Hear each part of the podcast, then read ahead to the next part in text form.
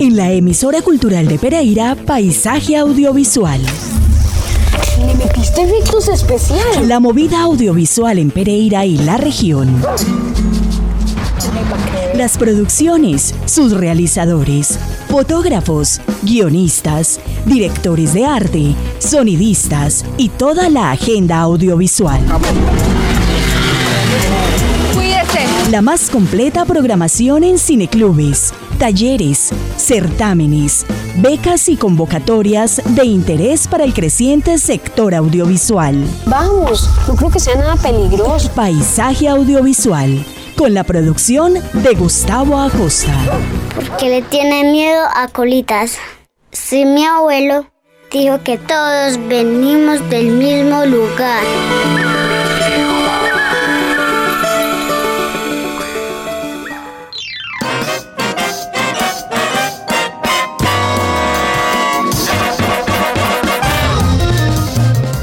Buenas tardes, bienvenidos al episodio número 164 de Paisaje Audiovisual. La Remigio es radio de interés público y cultural. Esta casa radial está dirigida por Mayra Alejandra Aguirre. Los acompañamos como cada martes Andrés Fernando Alzate en la edición y el sonomontaje y quien les habla Gustavo Acosta Vinasco.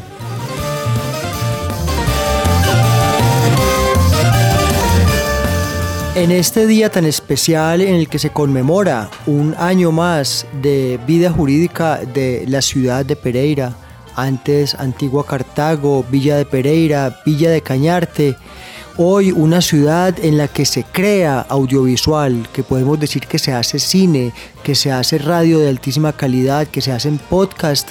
Bienvenidos a este episodio.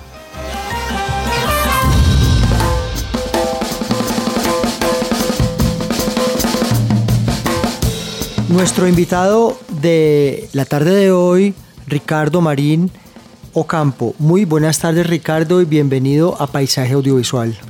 Hola, ¿qué tal? Gustavo, muy buenas tardes y un saludo muy especial a toda la audiencia.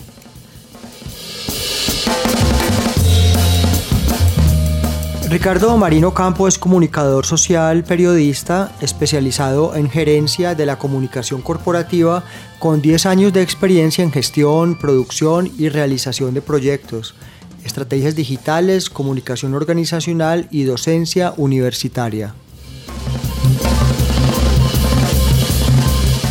Hemos invitado a Ricardo específicamente porque nos complace hablar de un programa eh, académico eh, ofertado por la Universidad Cooperativa de Colombia, eh, sede de nuestra ciudad, que es la carrera de diseño cross media. Mm, hemos tenido en ocasiones anteriores a egresados o estudiantes de esta carrera hablando de sus piezas audiovisuales. Pues hoy tenemos al director de este programa, al jefe de este programa, porque nos complace hablar de un programa que promueva eh, las, las narrativas, la mm, expresión audiovisual, el fortalecimiento profesional en todos los campos y áreas que son muchos que tienen que ver con eh, el transmedia, el crossmedia, las narrativas visuales que implican también el sonido.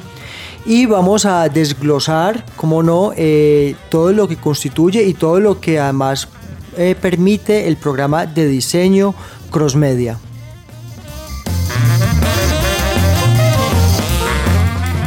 Ricardo, antes que entremos en materia, mm, es una gran oportunidad tenerte porque has sido ganador de convocatorias a nivel regional y nacional, tanto de los programas de estímulos como de concertación. Propiamente en estímulos has, has sido merecedor de becas que tienen que ver con la investigación para cortometraje. Para cortometraje documental. Así es, y también eh, para, para la producción de Filminuto, ¿verdad? Exacto, sí. Cuéntanos el año pasado y años anteriores eh, sobre estas eh, premiaciones que obtuviste y con quiénes trabajaste y de qué se trató estas becas obtenidas. Yo tengo una empresa de realización audiovisual que se llama Insign Visual Media. Es una empresa relativamente joven, llevamos cinco años dedicándonos a la parte comercial, pero también a la parte, digamos, de convocatorias y de este tipo de contenidos que lo acercan a un poquito a uno más al sueño de hacer cine, ¿cierto? Sabemos que pues para que una empresa subsista tiene que realizar eh, contenido comercial, pero el, sueño grande, el sueño gigante de, de la productora es como tal realizar lo más similar al cine y hacer industria aquí en la ciudad de Pereira. Entonces, en ese trasegar hemos participado en diferentes convocatorias. Precisamente el año pasado nos ganamos dos de las eh, de la convocatoria de estímulos municipal. La primera es una investigación para corto documental sobre, eh, se denomina Custodio Guardián de Semillas. Es la historia de un guardián de semillas de aquí de la ciudad de Pereira que tiene la posibilidad de tener diferentes huertas urbanas en la ciudad para preservar este material vegetal que muchas veces se pierde. En el mundo existen millones y millones de, de semillas pero solamente cultivamos y comercializamos el 5% que fue lo que nos dimos cuenta en, la investigación. Entonces ese 5% y ese 95% de ese conocimiento se pierde. Entonces él lo que hace con su trabajo es con estas huertas intercambiar ese, ese material eh, de semillas en toda la zona urbana de la ciudad. Entonces él recupera rastrojos, recupera escombreras y las convierte en, en, en huertas. Entonces planteamos la realización de este corto documental a manera de road movie, es decir, irnos con él, él se desplaza en bicicleta, eh, es un personaje pues como muy autóctono acá de la, de la, de la ciudad. Entonces eh, planteamos ese, ese proyecto, realizamos la investigación y en este momento ya se encuentra el libro de, de, de preproducción para poder llevarlo a cabo, ojalá en una convocatoria futura. Pues bien, nos alegra mucho ver ya el fruto de esa primera etapa, la, la etapa seminal de, de, un proyecto audiovisual y, desafortunadamente para este año la convocatoria de estímulos no abrió el sector de becas, ¿verdad? Exacto, sí, no abrió. Quedamos como con muchas ganas porque ya con ese producto terminado, pues la idea es hacer carrera, ¿cierto? Primero tener el documento de investigación, el libro de preproducción y ya después pasar a la, a la postproducción, pero bueno, pues la idea es no dejar morir la idea, así como sucedió con el otro proyecto de, de, de Filminuto nos ganamos la convocatoria también de Filminuto con un proyecto que se llama El Oro y la Guaca. El Oro y la Guaca cuenta la historia de un eh, guaquero tradicional, pues ustedes saben que en esta zona del país eh, se denomina la olla del Quindío, que recoge varias partes de, Pereira, de Quindío, eh, y hay muchas huacas, y todos nuestros abuelos y todos nuestros ancestros cuentan las historias de, de guaquería. Entonces planteamos la historia de de un guaquero que busca eh, unos artefactos que se denominan eh, los pájaros del Otún, que son como estas representaciones, figuras hechas pues por nuestros eh, antepasados eh, indígenas eh, que se asemejan a aviones, artefactos voladores. Pues obviamente en esa época no habían eh, aviones, pero estos, esto que se ha encontrado son muy similares a, los aviones que conocemos hoy en día. Y entonces cuenta la historia de este guaquero trasegando por toda esta zona de, de la olla del Quindío, buscando precisamente esos pájaros del Otún. Y nos ganamos esa convocatoria. Esa sí obviamente es se pudo realizar. Inicialmente el presupuesto era para un film minuto, pero nos extendimos un poco y tenemos un cortometraje de 10 minutos. Se lo pueden encontrar en, el directorio de directores de, desarrolladores cinematográficos que existe, que fue inclusive un proyecto ganador de una de las convocatorias de estímulos del año eh, antepasado. Eh, y allí se encuentran pues como todos los directores de la ciudad de Pereira y todos los reconocidos, entonces allí pueden encontrar un pequeño tráiler de El Oro y la Huaca. Estamos con Ricardo Marín Ocampo, eh, director del programa de diseño crossmedia de la Universidad Cooperativa de Colombia.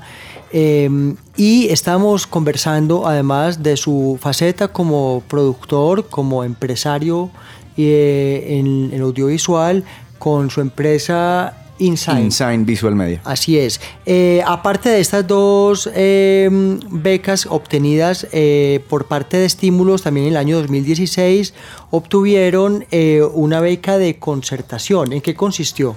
Esta beca de concertación cultural fue a nivel nacional. Con el fue ministerio. para exacto, con el ministerio para desarrollar un proyecto que nace en la Universidad Católica de Pereira, pues esta sí ya es otra entidad y es para premiar los mejores trabajos universitarios de los estudiantes a nivel nacional. Estoy hablando de los premios corte final.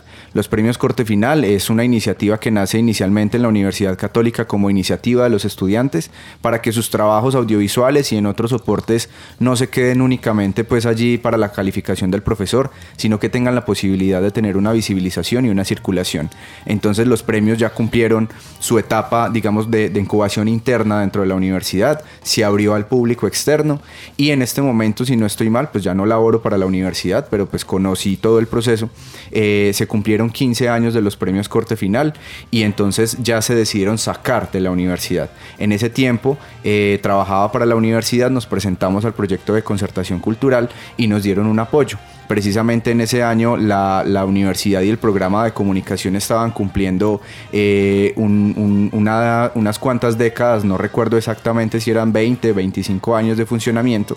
Entonces lo que hicimos fue potenciar los premios corte final y llegaron trabajos de todas las partes del país. Tuvimos una agenda... eh, bastante amplia académica, no solamente con la, entrega de los galardones, sino también con la participación de diferentes cineastas. Y me acuerdo que para esa fecha tuvimos la posibilidad de tener a Víctor Gaviria como invitado principal a cerrar la agenda académica y por supuesto la, la- ceremonia de entrega de los premios.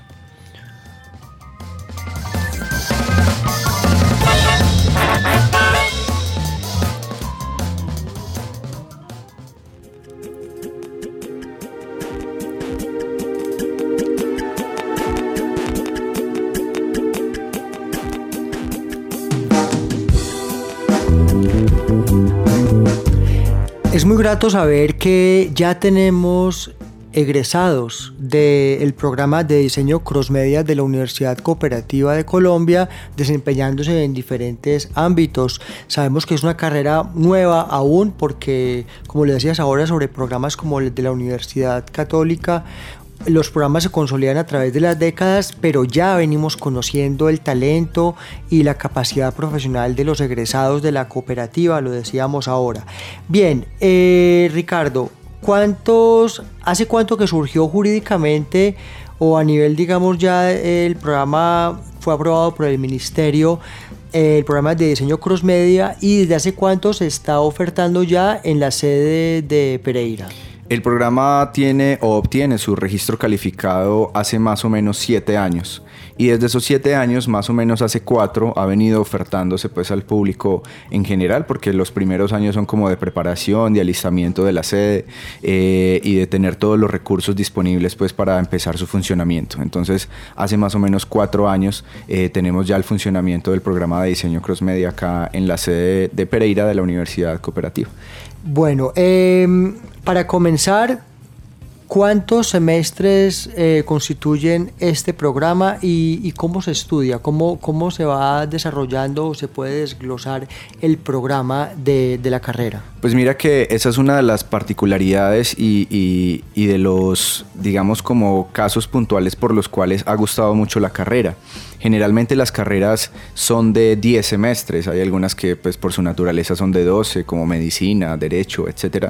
Pero entonces la carrera de diseño crossmedia fue diseñada para que el estudiante únicamente en 8 semestres pueda aprender cada una de las líneas con las cuales eh, se trabaja. Entonces esto es muy llamativo pues porque es menos tiempo de estudio, pero lo cual no quiere decir que sea menor calidad o, menor cantidad de, de- contenido. Entonces se ha diseñado un buen plan de, de- estudio para que el estudiante en ese tiempo aprenda eh, lo suficiente. Eh, la línea, la carrera tiene, perdón, cuatro líneas eh, básicas que son la línea gráfica, donde ellos aprenden todo lo que tiene que ver pues con diseño gráfico como tal, que es como la matriz o la raíz del programa como tal.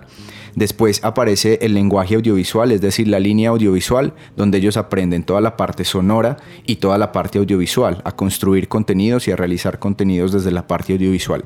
Hay una línea pues que es casi hermana de la línea audiovisual, que es la línea de animación, sino que la línea de animación pues ha crecido tanto que digamos necesita una línea específica para su desarrollo, tanto desde la parte técnica, es decir, desde el conocimiento del software, el manejo del software, como desde la parte conceptual, pues porque no es lo mismo pensar un contenido en animación que un contenido pues en, en, lo audiovisual. Y por último, em, Hoy en día, digamos que el futuro de las comunicaciones y de la generación de contenidos nos evoca siempre hacia lo digital. Entonces lo digital pues está marcado por las interfaces gráficas, entendemos por ello los computadores, las aplicaciones móviles. Entonces esa cuarta línea es la línea eh, gráfica, perdón, la línea de programación como tal de las interfaces gráficas, donde ellos aprenden toda la parte de programación desde el diseño como tal, es decir, todo lo que se denomina en el mundo de, la programación el front-end, es decir, todo lo que vemos, las interfaces de los usuarios, la usabilidad, obviamente los colores, los botones, etc. Entonces ellos aprenden a programar allí tanto aplicaciones móviles como eh, páginas web.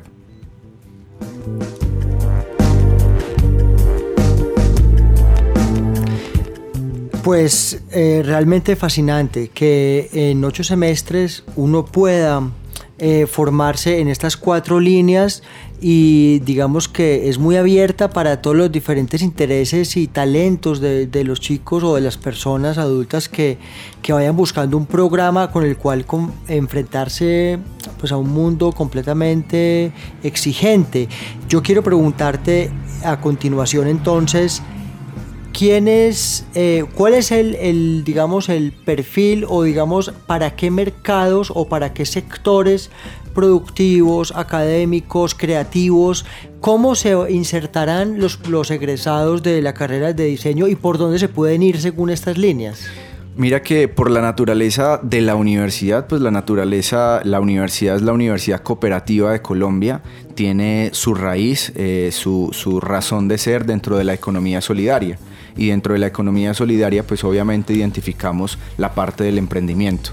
Entonces, pues aparte del contenido normal y de las, de las habilidades y competencias que los estudiantes aprenden sobre la materia como tal, sobre el diseño audiovisual, etcétera, hay una línea muy importante y es transversal a toda la carrera, que es la línea específicamente del emprendimiento. Entonces, eh, para dar respuesta a tu pregunta, primero ellos salen preparados para ser autónomos y generar su propia empresa. Es decir, crear una agencia de publicidad, crear una agencia audiovisual, crear una agencia gráfica, de animación, etc. Entonces muchos de ellos se van por esa línea, por generar y convertirse en los proveedores eh, de las empresas pues, y emprendimientos que así lo requieran.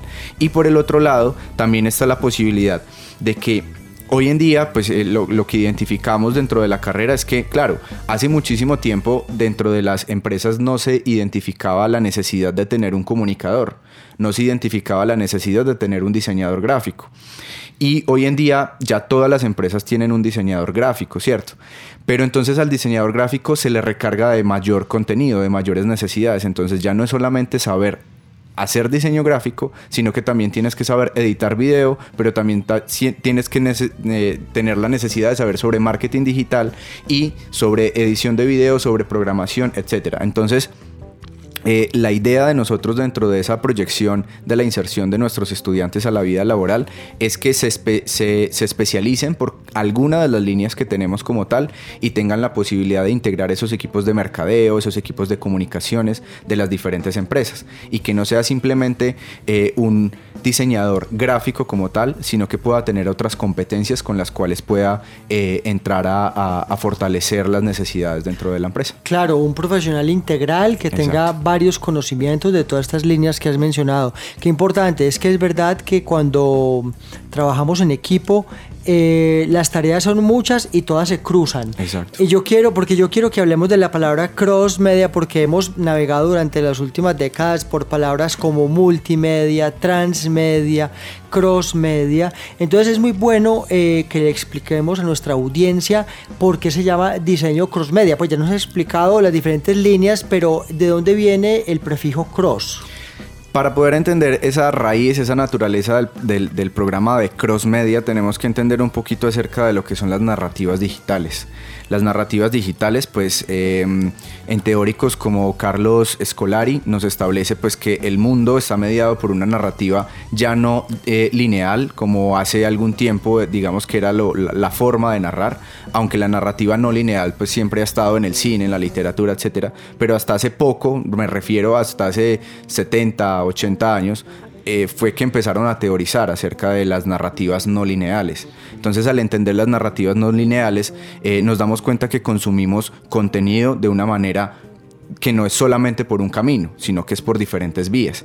Entonces se establece que las narrativas transmedia, es decir, transitan entre los medios. Entonces yo puedo consumir algo en un dispositivo móvil, pero después puedo irme a un cómic, después puedo irme a una película, después puedo tener un encuentro con, una revista, eh, con un podcast, etcétera, ¿cierto?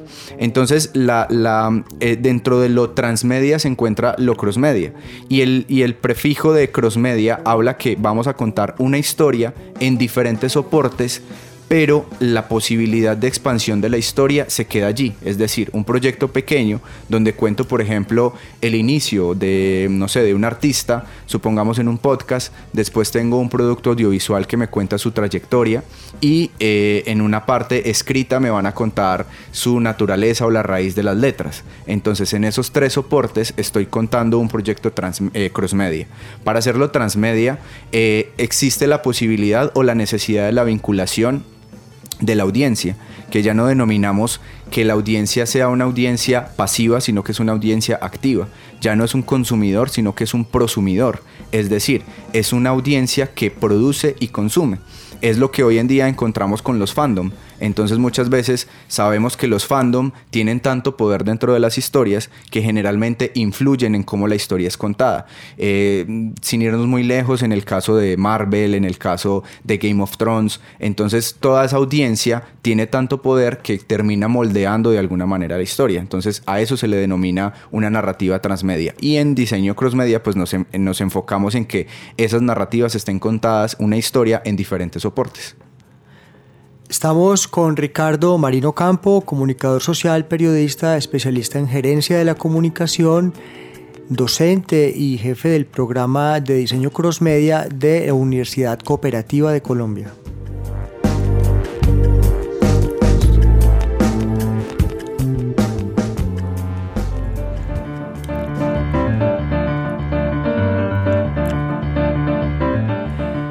Muy bien, Ricardo. Eh, ¿Por qué no invitamos, por favor, para quienes estén interesados, ya sea chicos em, en camino a graduarse este año como personas que ya se han graduado y estén buscando un programa académico de formación con toda esta integralidad y, diversidad que, que, propone a nivel profesional. Pueden no solamente estimular todas las habilidades creativas, sino también la posibilidad de formarse como empresarios y, ser libres también en su creación, que es lo que todos quieren hoy en día.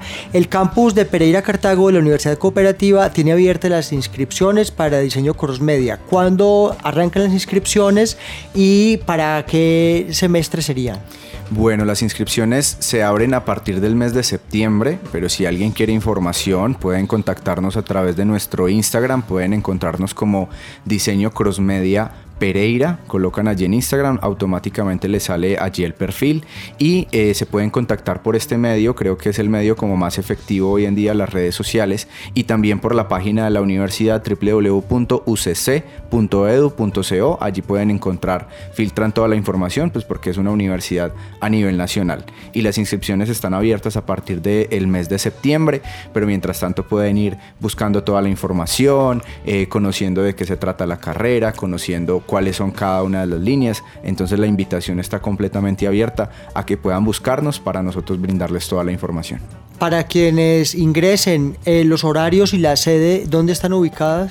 Los horarios de la carrera de diseño crossmedia es una carrera nocturna, es decir, va desde las 6 de la tarde hasta las 10 de la noche y estamos ubicados en el sector de la Julita, allí enseguida de em, la estación de El Megacable que queda pues en la UTP. Entonces pues esto es otro plus que tenemos un sistema, el acceso al sistema integrado de, de transporte de la ciudad muy cerca para que se puedan transportar de una manera muy fácil y allí quedan las oficinas y nos pueden encontrar allí en la Julita.